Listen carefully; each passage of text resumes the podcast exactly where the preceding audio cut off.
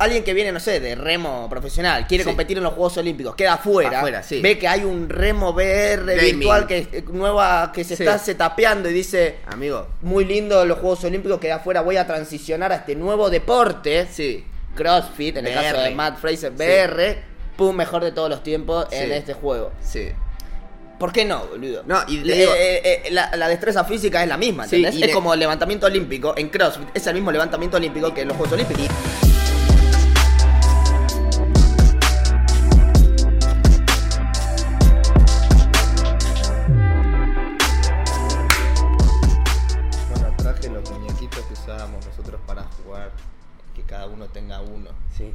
Navidad. Este es el mío. ¿Te acordás que había unos que eran de goma, unos Winnie Pooh, Papá Sí. Noel, que le podías sacar el traje y todo? Le sacabas el gorro y el Sí. traje rojo. Bueno, el mío lo voy a dejar acá. Está bien. Este. ¿Así empezamos? Sí. Buenísimo. Bienvenidos y bienvenidas a este momento del pasado. Mi nombre es Franco. Yo soy Y Pedro. esto es de Flash Experience. Un nuevo episodio. El último episodio del año. Sí. Lo hicimos. Sí, en algún momento iba, uno iba a ser el último del año. No, pero termina el 2021. O sea, Sí. nunca más en la historia de la humanidad alguien va a uploadear un video y va a decir la fecha 2021. Pues ya va a haber pasado. bueno, tiene una semana todavía, hoy Sí, es bueno. el último sábado. Este es nuestro último episodio. Eh, para el... El, el sábado que viene es primero. Claro, sí, es verdad, es el último sábado del año. Es nuestro último episodio del año. Sí. Nunca más vas, vas a ver algo del show y va a ser esto fue en 2021. Claro, Es el pasado. claro, ¿Entendés? sí. Terminó. Sí. Fin. Todavía no estamos chuteando. Sí, pero es el último. Sí. Así que nada, yo sé que querés empezar vos. Sí, arranco así con algo que pasó esta semana. Así que mandá. El 20 de diciembre, que fue esta semana, se hizo viral una foto de un ovni. A ver, yo no vi nada de ovnis. Está bien. semana, sí. Esto fue en México. Acá les pongo la publicación de Facebook que se hizo viral. ¿Ok? Vamos a grabar. Facebook. Ya eso me, me llama un poco la atención. Que haya sido en Facebook es como. Ah, La publicación dice así, amigos, les quiero compartir esta increíble fotografía que mi papá tomó la noche de ayer en el estacionamiento de Galerías Laguna Torreón. Torreón. No- Torreón, perdón. No está editada, no hay filtros ni ningún truco. Se las dejo a su criterio. Es impresionante. A ver, ya que diga no está editada no es seguro de nada, boludo. Acá está la foto del chat que dice, mirá la foto que le tomé a la luna ayer. Salió el ovni. Al lado de la luna le pone y le manda la foto. Y el hijo le dice, no manches, pa, ¿dónde la tomaste? Qué impresionante. Sí, es un ovni. Y acá está la foto. Ah, no lo había visto. Sí, sí. ¿Ves ahí esas luces? Sí, Bueno. es igual que la descripción de Travis Walton. Claro, la descripción de ovni, eh, por los casos de avistamiento o encuentros cercanos que ¿Podés fueron hacer reportados. A ver, eh, ahí está. Ahí está, sí. Por los casos que fueron reportados es muy común que la gente mencione una especie de disco con paneles de luz todo alrededor, ¿no? Sí. Ahora, lo primero que pensé yo fue es un lens flare de algún tipo. Sí, sí, puede ser. A lo que Lens un- flare es cuando por algún tipo de luz que entra en el lente de la cámara se generan como reflejos en la foto. Claro, para que se me hice zoom en la foto y se me bugueó la aplicación. Vamos a entrar de vuelta. Cuestión, se hizo toda una cadena de respuestas. Esto, esto también se charló en Twitter, todo. Ajá. Y uno puso un ejemplo de cómo sería la lámpara justo del estacionamiento que está ahí, Sí, dada vuelta. sí. Porque viste que el, el reflejo del Sí. lens flare es muy común que aparezca como invertido así. Sí. Y se ve perfectamente Claro, la forma del, de la foto anterior. Mirá. Ese es el mismo lugar, claro. Tiene... O una lámpara Es igual. una lámpara igual, Sí. ¿viste? Entonces ahí como que para mí ya todo Sí. tuvo sentido. Y otro dijo, pero mirá la foto que saqué yo, cerca de Torreón. Torreón. y ves ahí ese reflejo, pero se ve también que Hay una está luz. La, la- la misma lámpara, Sí. ¿viste? Y, y se repite también en, en otro supuesto avistamiento también. Está esa luz, boludo. Está esa luz. Todos le sacaron la foto a la misma luz Sí. y se ve. Y otra cosa que me llamó la atención, que dije esto es sospechoso, el chabón le dijo, le saqué una foto a la luna y apareció el ovni. Sí. Si vos ves un ovni ahí, que se veía mejor que la luna porque la luna estaba tapada por las Lo nubes, le sacás la foto al ovni, boludo, Claro, no a la luna. y haces un video. Por eso no lo viste en la vida real, porque solo Claro. se ve a través de la después de cámara. sacar la foto. Y, y a todos les pasó lo mismo. Ninguno hizo un video haciendo zoom hacia las luces. Porque era un reflejo que una vez que ha- haces zoom desaparece, ¿viste? Mm. Así que nada, quería mencionarlo porque fue como algo que se estuvo charlando y fue viralizado estos, esta última semana con respecto al avistamiento de ovni. Pero no había nin- ningún ovni. Muy bien. El siguiente topic que voy a charlar. ¿Te acuerdas que hablamos del impacto de TikTok en el mainstream? Sí, y cómo las de- marcas interactúan con los TikTokers. Sí. Bueno, hubo algo así, eh, esto fue hace un par de dos o tres semanas, en Estados Unidos. Se hizo viral un video de un chabón que supuestamente entró a una estación de servicio, una cadena de estación de servicio que se llama Come and Go, y había un póster gigante de Post Malone, ¿no? Sí. Y le dice a un empleado, che, ¿me, me lo puedo llevar este cuando no lo usen más? Porque me gustó. El póster. El póster. Y el Mm. chabón le dijo, mira, no sé, estas cosas aparecen de la nada, no sé ni quién las trae, ni, ni cómo son las campañas, pero aparecen. Y el chabón dijo, ¿en serio?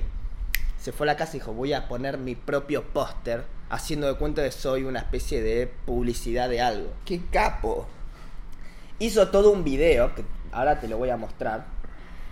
Lo tuve que grabar de YouTube, porque ahora te voy a contar por qué el chabón lo dio de baja de TikTok. Dale. ¿ok? Esto fue un video viral que tuvo 30 millones de, de vistas En TikTok. en TikTok y 4 millones de me gustas. Si vemos el video... Guys, I may have gone too far this time. So the other day I was in a convenience store and they had a cardboard cutout of Post Malone, and I Bueno, este es el chavo, ¿no? Ahí Sí, cuenta la historia de de Post Malone. Post Malone. Así Y te muestra... Esta es la- eh, fue con un amigo fotógrafo Eso, que le sacó la foto y dijo, le voy a poner un texto como que es la comida o el, el plato de un influencer, ¿no? Sí. Dijo, siempre eh, quise... Nada, me interesaron los platos de influencer, entonces voy a hacer como que soy un plato de un influencer de Como comida. que podés entrar al negocio y pedir, hola, quiero la Claro, comida de... de este chabón que se llama Kyle Skill, Sí. ¿no? Skill, no sé cómo se pronuncia. La imprimió, hizo una gigantografía Sí. y dijo, "Bo- ya fue, me mando a la estación de servicio y la coloco, ¿no? Sí. Entonces como voy a poner un barbijo para que nadie se dé cuenta que soy la misma persona y estacionó y fue. Un chabón le abrió la puerta, todo. Dijo, bueno, le dijo a una empleada, voy a dejar esto acá, ok, gracias, le dijo. Y se fue. Y hizo este video. Voy a dejar el volumen porque estoy repitiendo todo. Y quedó ahí. Esto se hizo tan viral que la gente empezó a ir a sacarse fotos en Con el cartel. ah, con el cartel. Sí. Se hizo tan viral que la, la marca, la, la Porque el cadena. chabón de- lo hizo en el momento. El chabón va, pone el cartel, cuenta la historia y la sube a TikTok. Claro. Y los que conocen el lugar fueron. Fueron. Está bien. Y la vieron y sacaban fotos y se filmaban hablando con la cajera, che, ¿cuál es el plato este? Y decían, no, no sé de qué plato me estás hablando. y eso se hacía viral también, ¿viste? Le etiquetaban al chabón. La cadena de estaciones de servicio dijo, "Mm, un plato de este chabón, ¿se viene? Y signo de pregunta. No. Entonces, en vez de darla de baja, medio como dijeron, che, hacemos el plato, como diciendo, ya fue, sigamos la joda. claro. Dos días después, Sacaron el este chabón sube un video diciendo, no saben lo que pasó. Esta cuenta subió el TikTok diciendo se viene el plato y Red Bull le comentó, no hay plato sin bebida. No. Red Bull dijo, yo, Yo- pongo la bebida. Se metía ahí de una. Entonces el chabón dice, todo la- el equipo de marketing y todo se pusieron a laburar zarpado, resulta que van a hacer un sándwich, un pizza sándwich, porque él dijo, che, dale, pónganse las pilas, hagan una pizza, un sándwich mío. Dijo, ¿qué tal una pizza sándwich? Entonces son dos porciones de pizza aplastadas una enfrente de la otra, con una latita de Red Bull, No. que sale 5 dólares y la puedes comprar en toda la cadena de, todo el país. No. Y por cada, por cada venta, 2 dólares son donados a una fundación que luchan contra el hambre. Todo eso en 3 días, boludo. Cuestión.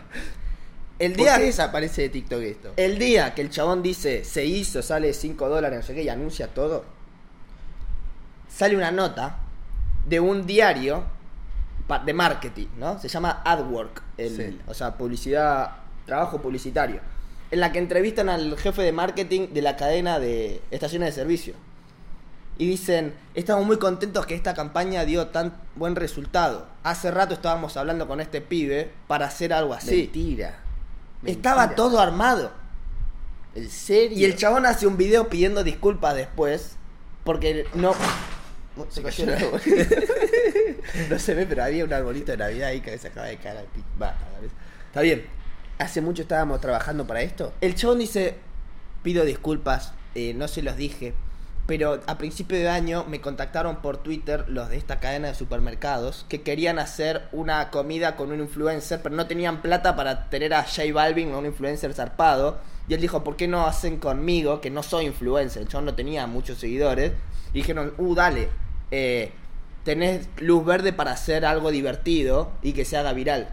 Y ahí al chabón se le ocurrió hacer la gigantografía en el local. Pero él tenía el aval de la marca, de la cadena de supermercados, para que vaya y haga lo que quiera. Un, un chanta y un capo al mismo tiempo. Claro. Porque el chabón crafteó un video viral. Claro. Lo hizo, lo hizo. Lo hizo. El tema, encima, todo, el- la gente dice, no puedo creer que estuvo mintiendo todo el tiempo. Porque Claro. después de que dejó el cartel, se va a la casa y dice, bueno, vamos a ver cuánto dura, cuánto, ta- cuánto tardan en darse cuenta. Espero que no, no, me, no me hagan ningún un acting, un acting espectacular. 10 de Sí. 10 de acting el chabón. Sí, entonces a partir de ahí, lo único que tuvieron que hacer fue ejecutar el, El plato. plan, sí. Eh, ellos no, Y no ya estaba Red Bull, ya no, estaban claro, no se choquearon de que ah, una persona puso un cartel. Ya habían hablado con el chabón, ya sabía que iba a ser algo divertido, algo viral. Y dijeron, listo, dale, sale 5 dólares, pum, ejecutado, no sé qué, pum, pum. Qué se armó tanto quilombo que tuvo que borrar todos los, vi- los tres videos en el que Por fake, por, por- Claro. por chanta, sí. Sí, en el que decías, voy a poner este cartel. Otro diciendo, no saben, me respondieron y capaz hacen un plato. Y el tercero anunciando, se sumó Red Bull, sale 5 dólares, no sé qué. Los tuvo que borrar los tres. Y dejó el video donde pide disculpas diciendo, eh, fue todo mi culpa, no sé qué. Ellos no idearon la idea del cartel, lo hice todo yo. Pero Tuvo yo que ya salir había- a blanque porque Sí. cuando el, el responsable de la marca de estaciones de servicio cuando la caga toda y Claro. dice lo venimos planeando hace un montón seguro fue una bomba de hate hacia Claro. la marca Hacia y todos. le dijeron boludo arregla esto fue Sí. tu culpa todo ese quilombo de negatividad que habrá sufrido entonces por eso tuvo que ir a pedir disculpas Claro. pues cagaron todo Y ahora, a partir de ahí, el chabón habrá subido, no sé, 4, 5, 6 TikToks más. Y todos los comentarios dicen, dale, ¿quién te está sponsorando esto? Sí. eh? No sé qué. Ya se prendió fuego el chabón Sí. de que no, no, No no puede hacer nada. Porque nadie confía en él lo que habían. Yo me lo guardé, te lo, lo- esto lo vi ayer en TikTok. Y se lo mandé a, a Franco. Yo cada vez que veo algo divertido se lo mando a Franco. como yo no lo abro nunca Claro. él usa mi El, mi- nuestro chat el lo chat. uso de archivo de cosas que quiero contarle después, ¿no? Claro. No tengo notificaciones, así que nunca me entero. Entonces yo, yo se lo mandé. Eh, lo tuve que buscar después. Vamos a ver. em, vamos a grabar. Espero está entrando a TikTok a nuestra conversación donde están los videos que me mandan. El último que te mandé es uno de un gato que se asusta cuando sale un papel de la impresora. Y estos últimos, los tres anteriores que están en negro, Sí. yo te los vi ayer. Me los y- mandaste, ¿eh? Claro, te los mandé. Y después. Y desaparecieron. Entre y tipo, hoy. entras y dicen video no disponible. Cero Sí. me gusta, cero todo. Sí. Y en realidad tenía 30 millones de reproducciones, más de Claro. 5 mil me gusta. Así que nada, el Fue chabón. todo a último momento ahora. Sí, eh, el chabón ayer los tuvo que dar de baja porque se ve que se estaban haciendo más virales de vuelta y cuanto más virales más Más. hate recibe y más se prende fuego su nombre, ¿viste? Sí, y también más quilombo recibe la marca que lo debe estar Sí. presionando para que lo arregle. Sí, que encima ya la promoción terminó, era hasta hasta el día de gra- acción de día de gracia, ¿viste? Eso en Sí, noviembre. Claro, es la primera semana de diciembre. Ah, diciembre. Entonces, ya terminó, ¿viste? Estamos Sí, en Navidad, ya, ya no vas y no está el plato del chabón ni nada. Entonces, tremendo. No tenía sentido que siga. Así que nada, quería como dejar registrado este fenómeno de videos virales en los que interactúan las marcas con las influencias de TikTok. Como hay un patrón que se repite, que es lo absurdo, ¿viste? Sí, y lo espontáneo. Lo supuestamente espontáneo, que en este caso estaba planeado de cierta forma, viste, fue algo espontáneo, porque el chabón, tipo, lo hizo sin saber qué iba a pasar, pero supuestamente estaba corriendo un riesgo que en realidad no estaba corriendo ningún Como riesgo. la, ¿viste? la fórmula de TikTok ya la tienen. La tienen, a- sí. Tipo al milisegundo. La, Sí. la tienen toda. Cómo hacer algo viral. Sí. Entonces es agarrar esta marca, pum, agarrar esta marca, pum. Y lo están haciendo. Sí. Lo que es una pena es que el chabón se terminó prendiendo fuego él y todo el equipo de marketing Sí. se desliga de la situación y agarra a otro influencer y siguen laburando, ¿viste? Sí, sí, pero cuánto de esto deben estar pasando ahora y no te das cuenta. Claro. Es más, la mina eh, con el logo de Microsoft. Sí. Después me di cuenta cuando lo vi de vuelta que creo que decía en, en colaboración con Microsoft. Claro, o sea, al, al principio sí son cosas eh, espontáneas y genuinas, pero después ya sí, es como, che, te pagamos y mostrás que te dimos la... le- vi que les, le mandaron una notebook con su logo Sí. en la tapa de la notebook. ¿viste? Claro. Así que nada, es Es como que todo armado. Toda la gente le tiró mucho hate al chabón porque nunca aclaró que estaba siendo sponsoreado desde el Y principio. claro, sí, no podés. Y eso se armó tipo un requilombo y ahora lo prenden fuego en todos los comentarios. Excelente. Doy por finalizada mi sección de... Mirá vos, todo y último minuto, esto ayer no, no, está, no había pasado. esto. No, o sea, ya se, se le estaba armando quilombo desde hace como dos semanas, pero ayer los dio de baja, Qué bueno. Se ve que estaban teniendo más atracción. Bueno, yo te quería mostrar algo de cómo CryptoPunks y Bored Apes son dos de los proyectos más populares de NFTs ahora. CryptoPunks siendo los, los tokens, viste, todos pixelados. A ver, quiero ver. Y, y te quiero mostrar una diferencia, porque esta semana. Mirá. Esos son los Bored Apes, ¿no? Sí. Tengo que. ¿Sabes que vi que varios proyectos de gente que hace como una reversión del Bored Ape y lo lanza Sí. como una colección? Sí, hay uno de mutantes, pero Claro. no entiendo bien cómo Yo, es. yo no sé. ¿Vos podés colgarte de la imagen? Eso es lo que te que Exactamente eso es lo que voy a hablar ahora. Perfecto. Fíjate, Bored Yacht Club es el nombre. Flips CryptoPunks in Floor Price. ¿Qué significa esto? Esta es la conexión de Bored Ape en OpenSea. La original, digamos, ¿no? Sí. Es, eh, Son mm, 10.000 también. Mono aburrido es Sí. la traducción. Ape es como, no sé, o- o Primate, un- no sé. una especie de mono. Sí. No, no sé cómo es la traducción. Y son todas estas variaciones, ¿no? Sí. Floor price es cuánto vale el más barato. Ajá.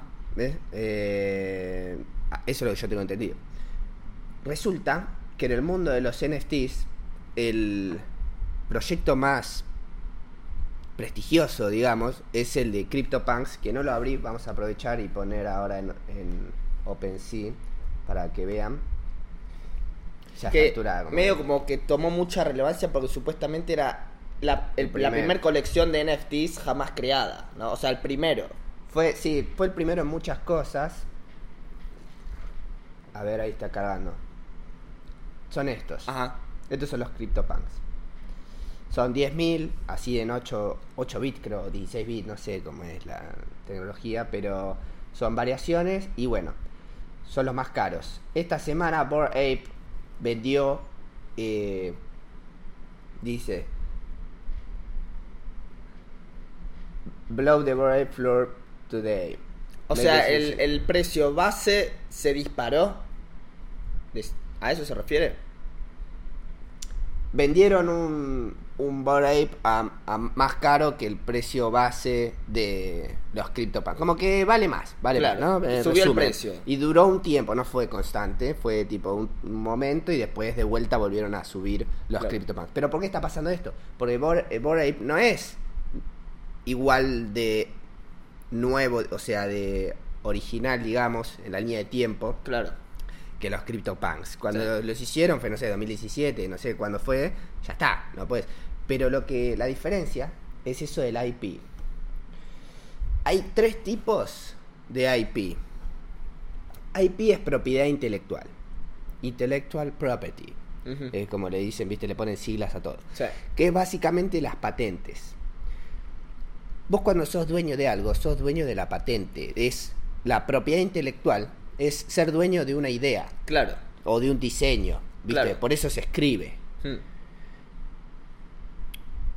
Existe propiedad intelectual del creador. Sí. Entonces vos creas algo y decís yo soy dueño de esto y después si te lo vendo, el nuevo dueño solo tiene derecho a mostrarlo. ¿El IP o...? El, el, el producto Ah, vos vendés el producto pero no Sí, vendés el IP. claro. Mm.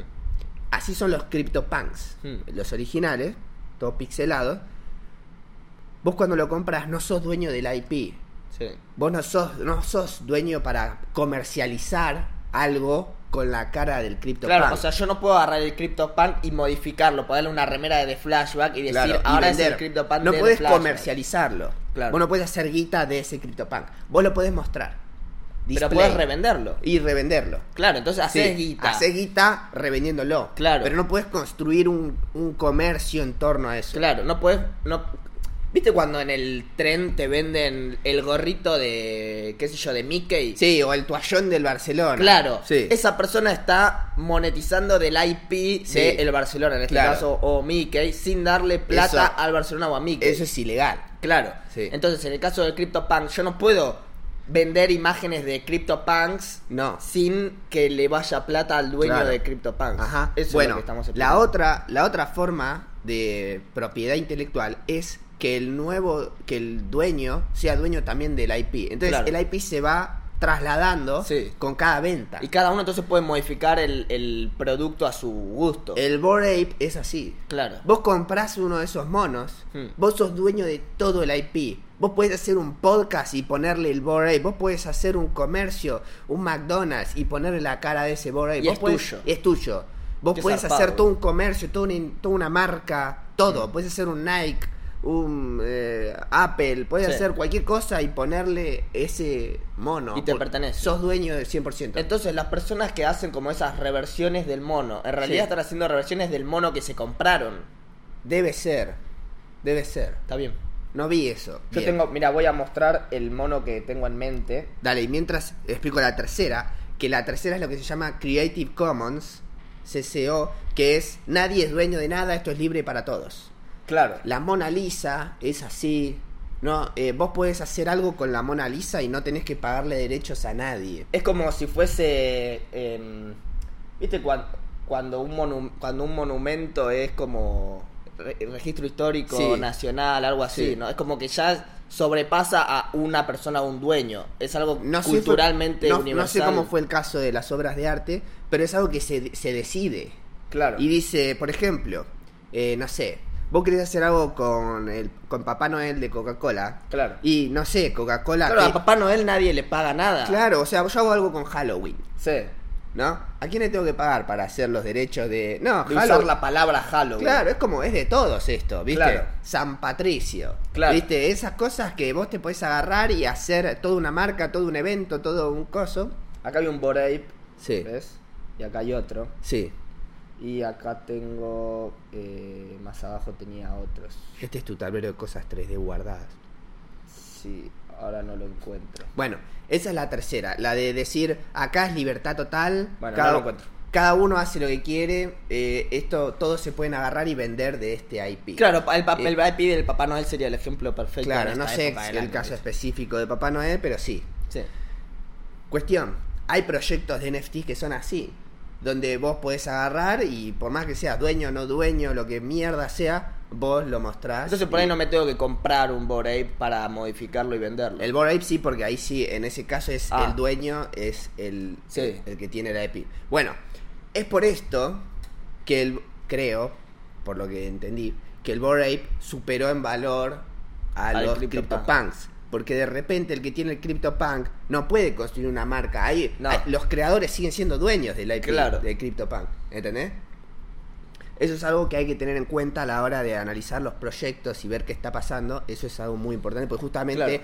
el- la joda de los NFTs es ownership, es Sí. ser dueño y la autenticación. Y bueno, y todo eso Sí. es parte del contrato de un proyecto y tenés que saber, che, si compro esto, ¿de qué soy dueño? Claro. Y se está empezando a hablar de eso. Algo, un ejemplo perfecto es el de Alex Monopoly, Sí, el que es un artista artista eh, eh, callejero, Hmm. que el nombre es tipo Monopoly como el juego. Sí. ¿viste? Entonces él tiene que tener mucho cuidado de, por ejemplo, acá hay una, vamos a grabar, no estoy grabando. Acá puse en, en Google Imágenes Alex Monopoly y te aparecen las obras del chabón, ¿no? Entonces, Sí. por ejemplo, acá tiene al personaje del Monopoly. Él no puede vender este tipo de... No, no lo puede comercializar. Claro, de artes en el que aparece el chaboncito del Monopoly. Tiene que vender otras en las que no aparezca. Porque Sí. si no tendría que decirle a, a los creadores de Monopoly, che, vendí esto con tu imagen, acá está el porcentaje que te corresponde, ¿viste? Claro. Hmm.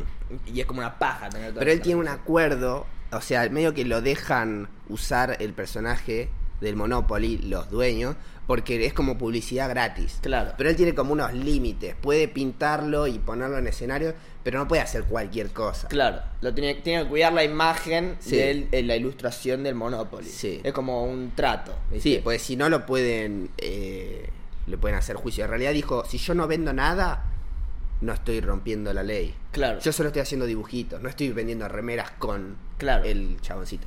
Puede vender remeras, puede hacerse conocido por las ilustraciones de Monopoly y vender remeras en las que no aparece el chabón Claro. Monopoly. Y pone Alec. Claro. A Alec, eh, a Alec firma él. Creo no que sí. firma Alec Monopoly. No, firma Entonces Alec. firma Alec y toda la audiencia que eh, atrajo haciendo las cosas de Alec Monopoly no, las, no incluye la palabra Monopoly y listo, y tiene su Claro. marca.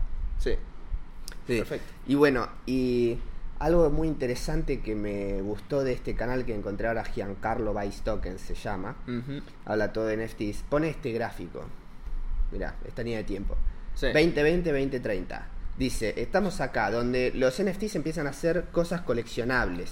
Estamos hablando de la línea de tiempo y la proyección en los próximos 10 años Sí. que van a trazar los NFTs. Sí, esto es lo que se supone que pasa. Claro, está bien.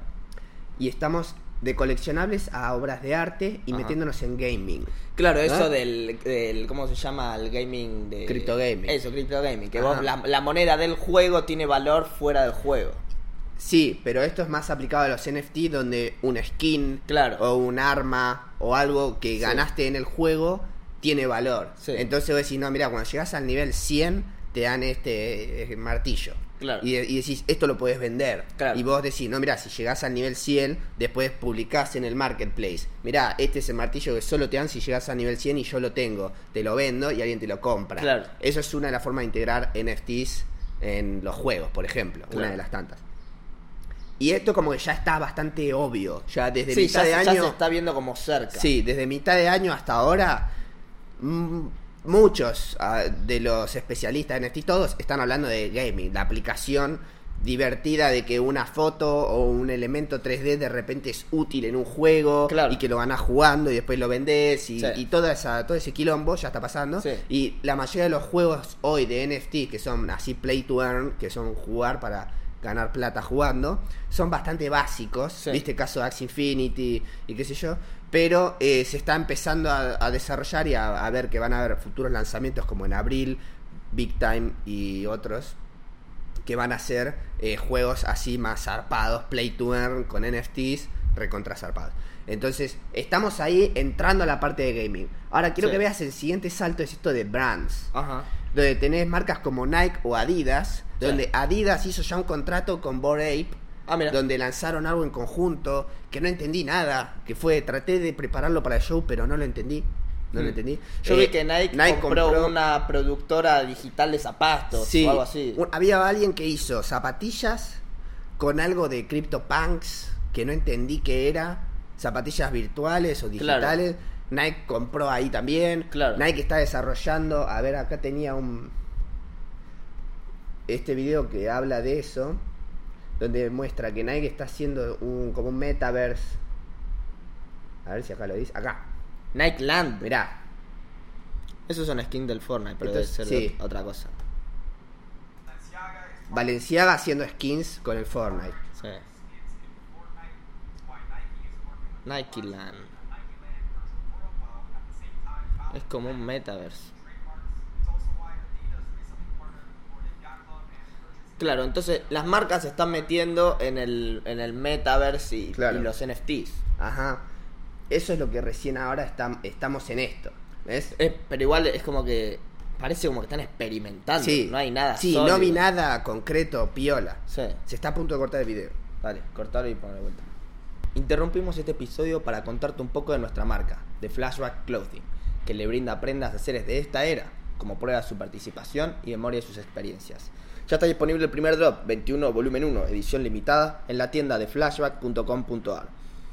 Para los oyentes de este show, les ofrecemos un descuento exclusivo del 10% usando el código flashback en el checkout. También, comprando dos unidades o más, tienen envío gratis a todo el territorio argentino. Toda la información de este y los próximos drops está en el Instagram de Flashback Clothing. Todos los links están en la descripción. Seguimos con el show. Entonces sí, estamos recontra early todavía. Y después esto de cultura no sé bien a qué hace referencia. Es como ya algo más eh, mainstream, supongo. Como ya no es solo marcas, sino empresas relacionadas con entretenimiento eh, social. Por, Claro. Por explicarlo de una forma. No, no lo explicó en detalle esto. Y después, Calculo- calculo- Metaverse, mundo virtual. Off-chain Sí. assets es tipo comprar cosas tipo casas o autos. Ajá. Y esos off-chain assets creo que hace referencia a ese tipo de cosas y después gobiernos y cosas así. ¿Qué ibas a decir? Sí, lo de, lo de cultura, lo único que me viene a la mente es que esté como ya estandarizado a nivel cultural que, no sé, el acceso a un evento o algo, co- cuando compras algo una marca, siempre haya, o sea más común que haya un NFT en la transacción. ¿viste? Sí. Eso es lo que pienso. Ajá. Y hay otra forma de aplicación de los NFTs en el gaming, que hay un juego que se llama Illuvium, que acá lo tengo para que veas la, el gráfico, va, la, la ilustración, cómo es el tipo de juego. Ajá. Donde el que es poseedor, el que jugó bastante, creo que es así como el que jugó bastante, Y, y Luvium. Illuvium. Qué raro esa L que usaron. Están Eh, buenos los gráficos. Vos tenés poder de votación en decisiones del juego. Con Ajá. una de esas, lo que se llama DAO, Decentralized Authority Organization. Claro. No entiendo muy bien cómo funciona, pero como que hay una jerarquía donde vos podés votar que pase algo en el juego. Genial. ¿Entendés? Y eso sería a través de las DAOs, a través de NFTs, y esa es otra de las cosas que hoy no existe en el gaming. Que vos en Fortnite, la próxima temporada es de, no sé, Navidad, y vos no podés elegir qué arma querés que haya, qué, Claro. qué personaje, qué. Carajo, nada. hay una entidad centralizada que Sí. toma las decisiones. Claro. Acá hay entidades descentralizadas, o sea que las forman la comunidad Sí. y, y entre todos con Sí. votaciones toman las decisiones. Sí, decía se que sería como dos escalones. Entre todos votan representantes y esos representantes votan las decisiones. Claro. No es que vos directamente estarías eligiendo algo. Exacto. Es como una Es como democracia. el- claro, es como el gobierno. Sí, Es así. Algo así sería. Qué locura, Cambiando, boludo. ¿entendés? En los juegos. Es algo que es imposible de predecir ahora Tipo, y de ver. qué laburás? Soy, eh, no sé, Político en un jueguito. po- político en la toma de decisiones de Ay, este nuevo juego. Hay que de- decir, votenme a mí, porque yo voy a hacer que vuelva Claro. el sniper pesado de- Claro. que rompe 150 de no sé qué. Claro. Qué divertido, boludo. Eso. Y después, este es un. A ver, yo no sé nada de música, ¿no? Oshi makes music. Oshi, me suena que es un DJ. ¿Viste? No conozco. Eh, dice: Hoy hice la misma cantidad de guita que sería eh, reproducir 2.5 millones de canciones. Y le tomó 30 segundos. O sea, si hoy tenés 2.5 millones de reproducciones, ganás una cantidad de plata. Claro. Y dice, hoy hice la misma cantidad en 30 segundos. Qué locura, boludo. Pero eh, vendiendo un NFT. Algo de NFT de música. Sí. No, todavía no está mm, bien explorado el mundo de la música con NFTs. Algo que escuché yo que decían es un artista puede sacar un álbum donde directamente vos le comprás a él Claro. la canción o el álbum por no sé cuánta plata y vos lo tenés en tu wallet, ¿viste? En tu digital wallet vos podés tener cualquier tipo de NFT que puede ser un video, una foto o pasa una que canción. Eso, eso es, es muy raro. Coleccionar canciones. Claro, raro. pero vos a Spotify le estás pagando Sí. por escuchar. Y, y al artista le llega un porcentaje de eso, Sí. un porcentaje de las reproducciones. Es cierto. Entonces, con este método se, se iría el, lo que llaman middleman, o sea, el hombre del medio, que sería Spotify. Vos le Sí. estás dando plata a Spotify, Spotify le da al artista. Entonces, si el artista tiene una fan base, ¿viste? Unos fanáticos Sí. que lo siguen a todos lados. Es comprar un recital y comprar la remera de, no sé, del indio. Sí. ¿Entendés? Y, y que él es el que pone las remeras. Claro. Y dice, che, loco, ahí en, en cada recital vas a tener el puesto de remeras, ponele. Claro. Donde vos cada remera que le compras se la estás pagando a la banda o al artista. Sin intermediarios, suponete, no sé cuántos hacen esto o si se hace. Pero de esta forma podría hacer lo mismo con las canciones. Dice, mire, loco, voy a sacar este álbum exclusivo, vivo, de no sé qué mierda. Algo Claro, con... un Tiny Desk, ponele, Un- algo sí, así. una especie así como, como lo que hizo Woz con el Blay en el sur, ¿viste? Imagínate Claro. que hace algo así y dice, mire, loco, esto es aparte, esto es aparte de Spotify, esto es aparte de todo, se me ocurre, ¿no? Eh, lo sacamos como NFT, son ocho temas, pa, pa, pa. Y vos se lo compras directamente a él y lo tenés. Claro. Y después eso cobra valor de colección. Sí. Después decir, no, mira, esto ya lo escuché 200 millones de veces. La verdad que lo vendo. Y pum, y, y otro te lo compra, ¿entendés? Y eso Sí. es una de las formas que se me ocurre, se- que escuché que se puede aplicar en los NFTs en la música, que hoy no está pasando. No. Hoy nadie está hablando de esto, nadie está hablando de música como NFTs, ni nada. Entonces es algo que estoy esperando que pase.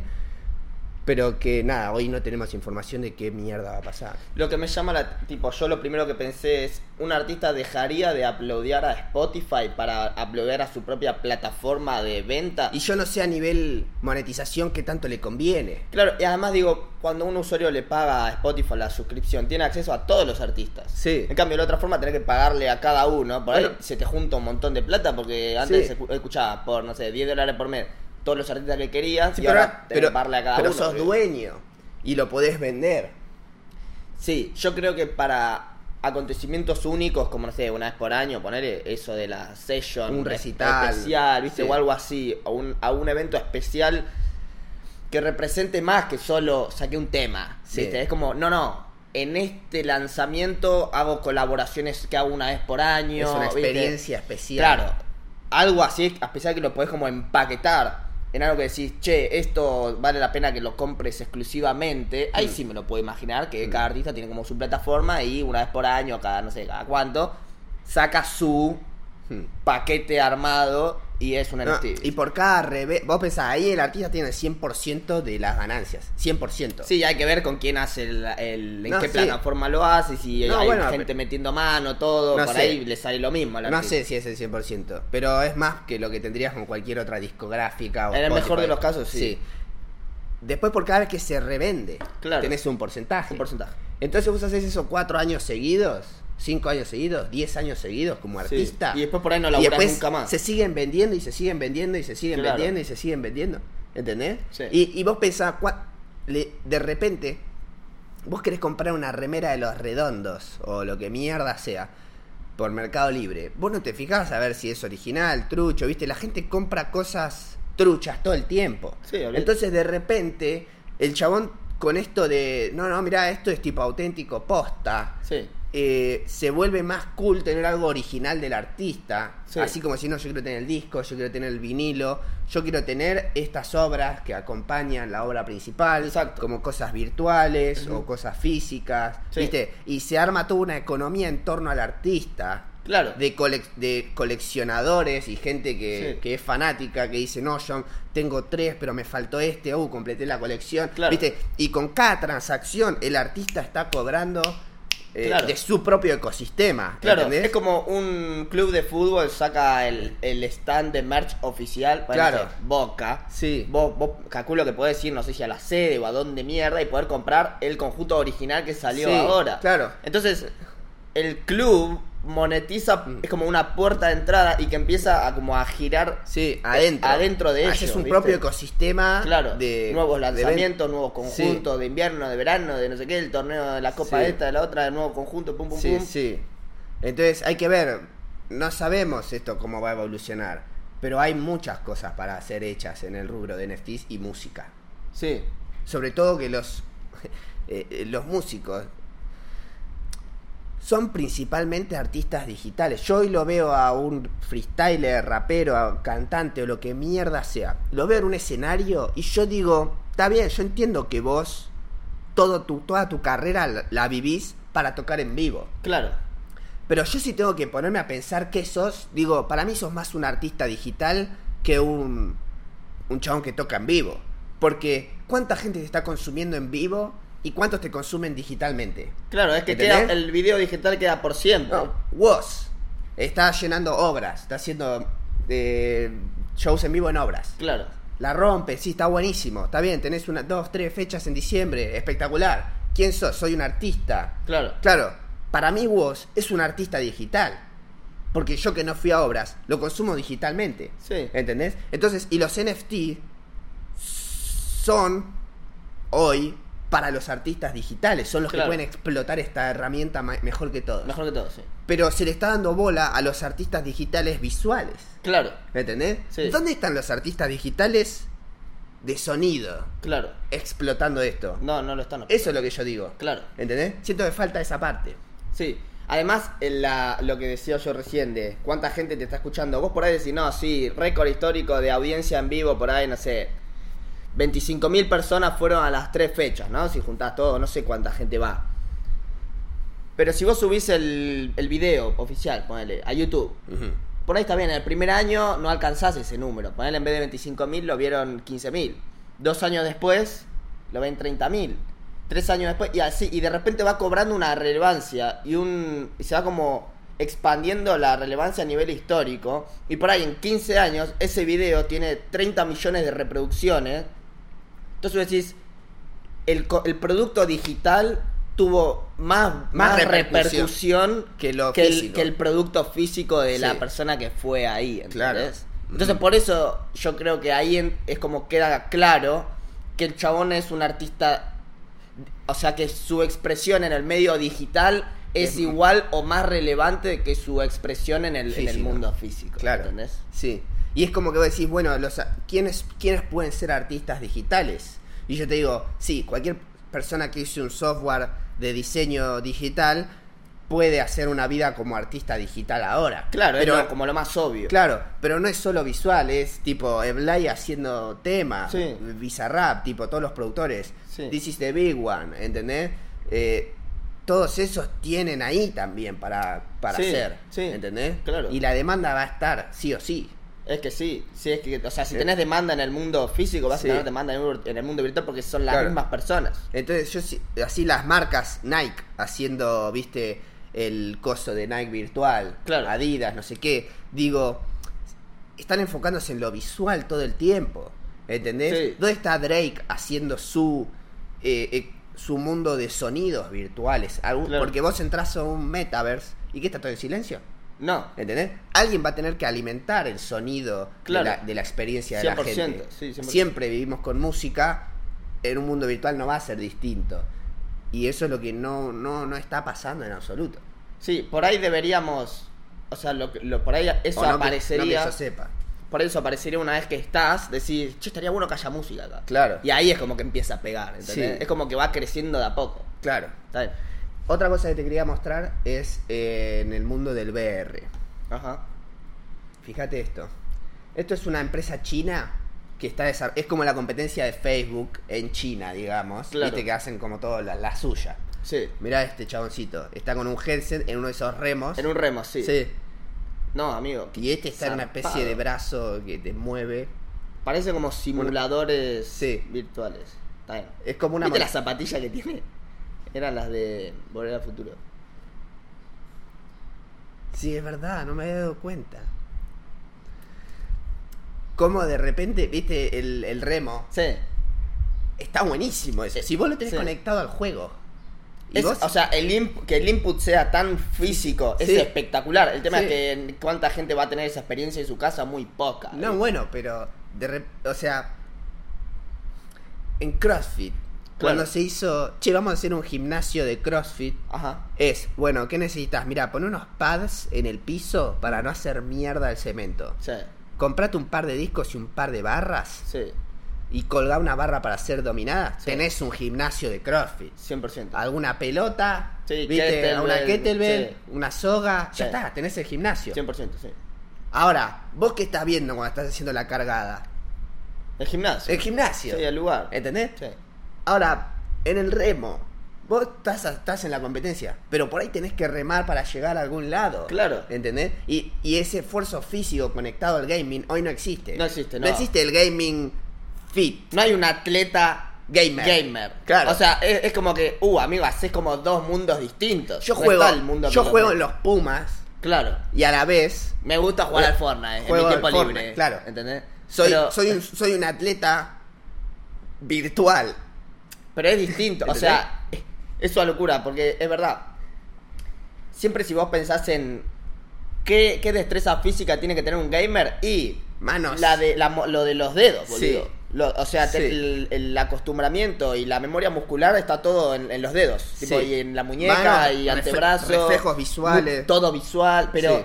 Después decís, ah, pero ese chabón puede competir en un evento físico sin pantallas. Y salvo que, a- a- que en su tiempo libre haga deporte, no, No, creo. Es raro ver a un gamer con un físico desarrollado como un atleta. Porque, porque toma tiempo y todo ese tiempo se lo dedican al gaming. No, pero también la, la exigencia del gaming no es hacer fuerza. Claro. ¿Entendés? No, o, o sea, Entonces- tenés que separarte del mundo del gaming para desarrollarte Claro. en el deporte físico. No está enganchado. Exacto. Y las aplicaciones de fitness, VR o así, es solo hacer fuerza. Claro. No, no hay un juego. No hay entretenimiento de gracias al ejercicio que estoy haciendo avanzo en Claro. el juego, en la historia. ¿Entendés? No. Los deportes son eso. Un deporte es, mirá, haces actividad física, a la vez te divertís jugando, donde hay Claro, reglas, donde sí. hay offside, donde Sí. hay eh, gol, donde hay puntos, donde hay ganamos, pero a la vez corres más, te entrenás, te mantenés en buen estado físico. Claro. Y en los deportes fue la respuesta a tener un, esta- un estilo de vida sano, hasta cierto punto, viste, el alto rendimiento no es sano, Hmm. eh, en todos los aspectos, eh, un estilo de vida sano y de entretenimiento al mismo tiempo. Exacto. En el gaming virtual, VR, todo eso, todavía no existe. No, todavía no existe. No, sería una locura ponerle el pibito ese de remo, ¿no? Ponerle que sale. ¿Viste cuando?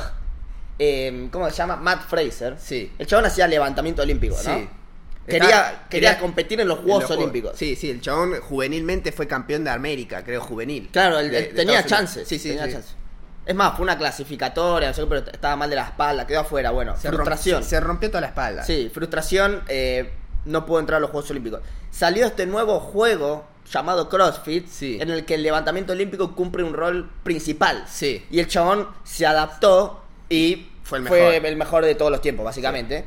Entonces digo, imagínate que pasa algo así como un nuevo CrossFit virtual. Un- si un atleta puede transicionar y Claro, ser el mejor. entonces alguien que viene, no sé, de remo profesional, quiere Sí. competir en los Juegos Olímpicos, queda afuera, Afuera, sí. ve que hay un remo VR Gaming. virtual que nueva que se Sí. está setapeando y dice, Amigo, muy lindo los Juegos Olímpicos, queda afuera, voy a transicionar a este nuevo deporte, sí. CrossFit, en el caso de Matt Fraser. VR, pum, mejor de todos los tiempos en este juego. Sí.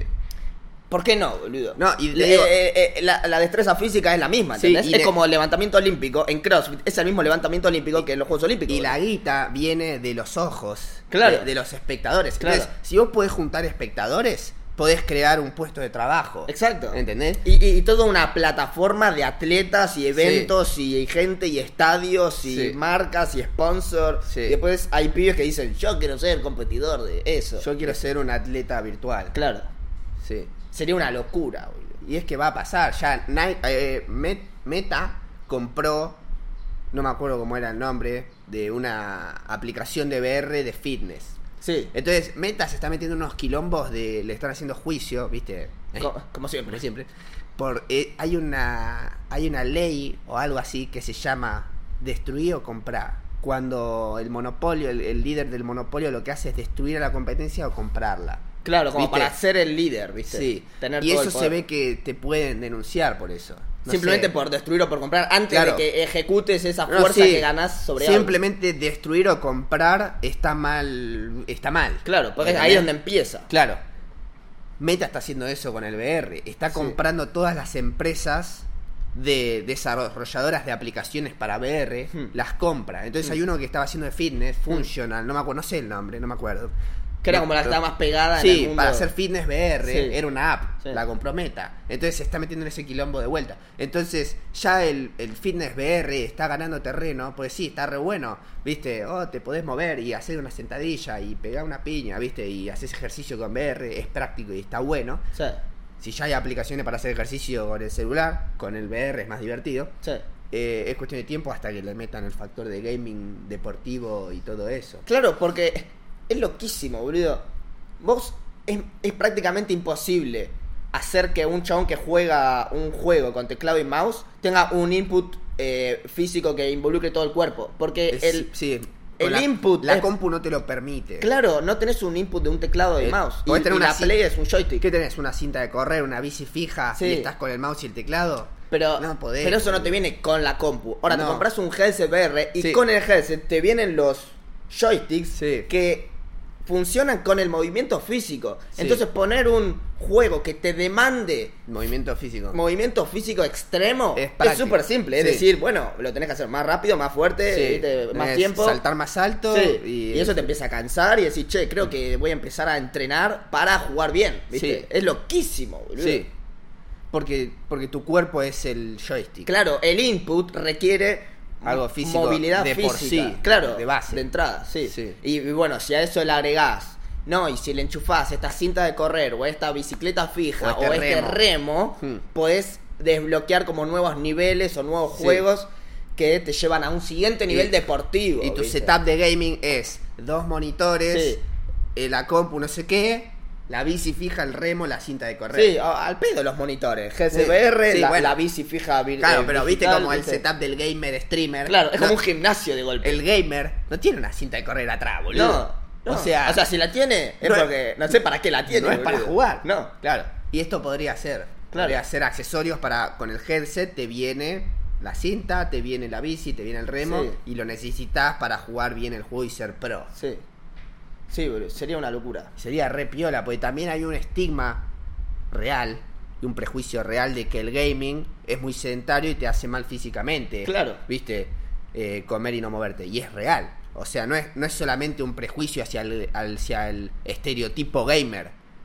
Es real. Claro, el, la actividad no te demanda de eh, desgaste Sí, energético. nuestro cuerpo ¿viste? no está hecho para estar sentado durante largas horas Claro. frente a una computadora. Claro. Y con esto lo estarías desbloqueando. Entonces, Claro. de repente, ser gamer puede ser sano Saludable. como ser cualquier atleta. Claro. Y, y nadie está pensando, eh, no, hacer deporte te hace mal cuando en muchos casos el alto rendimiento es muy perjudicial para la salud.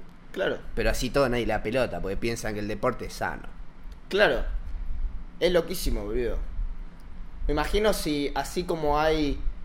¿Viste cuando un, un pibe, no sé, le gusta el Fortnite, ¿no? Juega, Mm. empieza a jugar bien, no sé qué, papá, papá, y después se vuelve como coach del juego? Sí, eso es muy común.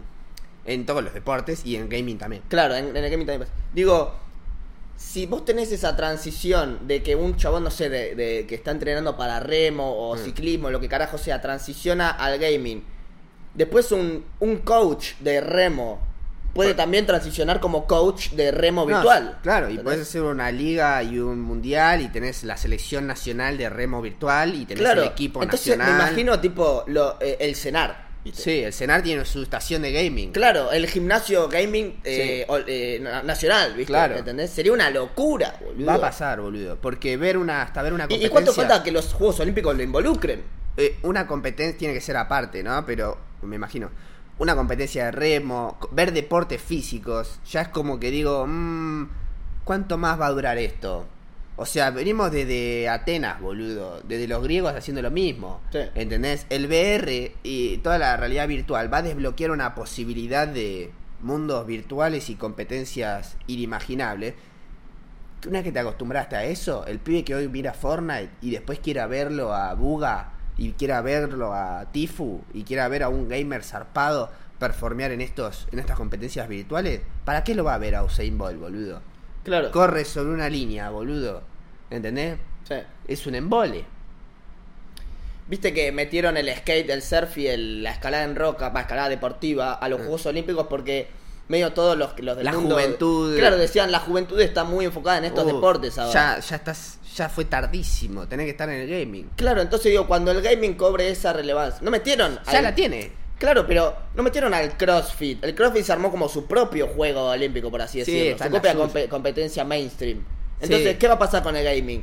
El- ¿Los Juegos Olímpicos lo van a involucrar? No. ¿O van a hacer su propia competencia aparte que va a competir en vistas? Me encantaría. Pero para mí ni en pedo lo involucran. Por ahí lo involucran en una, en una forma adaptada, así como, no sé, el No, skate pero- tiene los X Games, Pero por- dejan de hacer los X Games cuando están los Juegos Olímpicos. El gaming no los necesita. El gaming no necesita los juegos. Bueno, pero así pasó con el skate, que Claro. dijeron no nos necesitan, pero igual lo, lo hacemos, boludo. Sí, bueno, lo hicieron. Porque hay todo un espíritu un olímpico. un prestigio. Claro, que viene de hace años, muchísimos años de historia, que decís, eh, los, todos los skaters dicen, es distinto Es competir distinto. en los Juegos Olímpicos. Sí, ¿entendés? sin dudas. Por- o sea, tienen un brand demasiado potente. Claro. Entonces tener los anillos Sí. es lo único que tienen, tienen los anillos Sí. y es como, mirá lo que tengo, Claro. mirá lo que tengo y es como, sí, sí, no te necesito, pero Están buenos. tiene un nivel de prestigio, una historia Claro. que vos decís, no, amigo, esto es muy zarpado. Entonces por eso ¿Entendés? siempre está el- la, la fuerza que dice, está bien, entren a los Juegos Olímpicos. Claro. No, no los neces- no, no nos necesitan, pero si les abrimos la puerta van a venir. ¿entendés? Sí, El- Dicen los de los Juegos. Sería una locura. es boludo. muy loco. Es muy loco, boludo. Y bueno, y tengo una cosa más para mostrarte. Hay una app que hace como un año que está en VR que se llama Big Screen. Este Una chabón- app de VR que se llama Sí, Big para Screen. Oculus. Fíjate, el chabón tiene el, tiene el headset y la Sí. computadora, ¿no? Y lo que hace es sincronizar. Entonces el chabón está, ¿ves ahí? Claro, tiene Está en una habitación virtual y adelante suyo ve la pantalla El de monitor flotando. Pero es su compu, Claro. es lo que tiene abierto. Es como, la exten- un- es como extender, el, eh, agregar un monitor a tu setup, estás agregando un VR Sí. y vos ves tu monitor en realidad virtual. Claro, ves el monitor en realidad virtual, donde vos no estás corriendo Google Chrome con el headset. No, no. Vos simplemente es la compu Sí. y lo estás viendo como viendo en un proyector en el Oculus. Exacto, es Y lo más estás parecido a un proyector que Estás hay. en una habitación virtual. Sí, es espectacular. El chabón está ahí y puede apretar un botón y mandarlo a una a lo que se llama Big Screen, que es el nombre de la aplicación. Lo manda a una pantalla gigante. Entonces acá Claro. elige, mira, mostrar, va a tildar ese coso verde, Sí. mostrar en la pantalla grande, porque ahí es una habitación compartida, donde yo Apa. puedo entrar a esa habitación con él. Claro. Entonces, si él elige ponerlo en la pantalla grande, yo lo veo. Claro, entonces de repente te está compartiendo el monitor Sí. en una sala virtual. Claro, eso es Big Screen. ¿Ves? Ahí lo compartió, está en la pantalla grande. O sea, él está viendo esto que nadie alrededor suyo ve lo que él está manejando. Claro, es como vos ahora, Sí. eh, yo, vos ahora estás grabando la pantalla de Sí. tu compu. Sí. Entonces eso se la estás compartiendo a los que están viendo el podcast. Sí. Pero vos dejás de grabar, Y nadie vos ve. seguís viendo tu pantalla Sí. y nadie ve eso. Es exactamente lo mismo. Qué locura, Pero ¿qué boludo. pasa? La o sea, ve- si hacemos un podcast virtual sería en, en Big en Screen. Big Screen, la gente ve películas, ve transmisiones de Twitch en vivo, ve YouTube. Claro. Y es che, nos juntamos. Por ahí algún día estamos viendo este episodio en esa Eh, sala virtual. Sí, es tipo, nos juntamos, eh, che, venite, ya estamos, dale, dale, pum. Y hay tipo setups donde es un cine. Claro. Tenés el cine y hay una fogata, Sí. estás en la selva, Está y estás con tus amigos. La experiencia de audio encima es alucinante. No, porque aparte tenés spatial audio, entonces tú- el que está a tu derecha opina y vos lo escuchás a la derecha. Es como Sí. juntarse en un cine, en la casa de uno con un proyector. Es alucinante, En. VR. y, y lo único que tenés que tener es un headset. El headset y la compu para... Que- o sea, para- el que lo organiza tiene que tener la compu. Claro. Pero el espectador se pone el headset y dice, hola, llegué. Llegué a ver, uh, veamos este, dale. Y podés Claro. poner series de Netflix, podés poner todo. Es el cine en tu casa. Qué zarpado. Eh, y hay un chabón que viaja en avión y dice, no, mira, me voy a bajar estas películas. Entonces está en el avión con el Oculus y tiene la aplicación y tiene guardadas las películas y se sienta y lo ve en un cine con el Oculus. Qué zarpado, O sea, en vez de verlo en el celular, en un iPad, una tablet, en una notebook. No, porque vos lo ves en una notebook y estás Sí, en un avión. En un avión, claro. Y te como, ah, Dice, no, feo acá". vamos al cine. Pum. Y estás en el cine viendo la película. Y tenés tipo más espacio. Claro. Entonces ahí de repente digo, ¿para qué vas a ir al cine? O sea, Sí. Hoyts, Coto, eh, Cinemax, todos tienen que estar laburando en esto. Claro. Porque de repente la competencia te va a comer crudo, boludo. Sí. Eh, lo único que, que me gustaría preguntar es la densidad de píxeles. Y eso ¿En ya qué nivel está? Y depende del Oculus. Claro. Mm. Porque cuanto peor sea la densidad de píxeles, peor es toda la experiencia. Y los auriculares que tengas también van a afectar. Sí, y también la conexión a internet, Bueno, y que la procesamiento de gráficos. Eso fue lo que pasó con la actualización. Por eso lo vi ahora, porque lanzaron una actualización donde mejoran la sincronización. Se ve que tenía un delay entre audio y video. Claro. O, o dos personas veían en, distinta, en distinto tiempo. Mm. O la calidad de la transmisión era pedorrísima. Claro. Entonces era como medio que le eh, costaba usarlo. Hoy ya está más usable, se ve. Qué Big bueno, screen boludo, qué en bueno. VR, así que hoy no tenemos GSVR, pero es algo que ya se puede hacer. Está bien. ¿Tenés algo más? Porque está por cortar solo el video. No, no tengo nada más. Quería hacer un cierre, viste, especial. Terminó el año, pero, viste, vamos a, a hacer Dale. el cierre bien. Es un episodio largo este. Y Sí. tiene sentido porque es el último del año. Cerramos esta vuelta al sol, viste, 2021. Sí. y tuvimos un episodio bastante largo. El arbolito se cayó. Sí. Así que nada, no sabemos de dónde venís ni por qué estás acá, ¿viste? Eh, pero gracias por acompañarnos, porque si estás viendo esto quiere decir que estás ahí.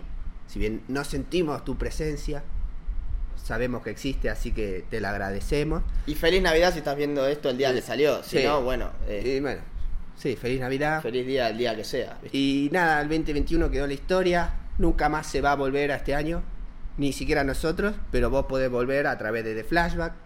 El comienzo de una década 2020-2021 que si bien hicimos el show ahora, de este año, sirve de documentación yo creo porque muchas cosas se mantuvieron iguales del año pasado hasta ahora. Sí, sí, 100%. Así El- que- los cambios más zarpados fueron en el 2021 para mí. Para mí también. Desde, desde enero. de las, ¿viste? las cosas que nos interesan, ¿viste? Claro. tecnología. Así que, sin dudas, para mí va a ser una década que va a ser estudiada por siempre como un punto de inflexión en la historia de la humanidad, desde, por lo que pasó en 2020 y por lo que pasó en 2021. Sí. Van a ir de la mano para mí, no, no va a ser uno sin otro. Mm.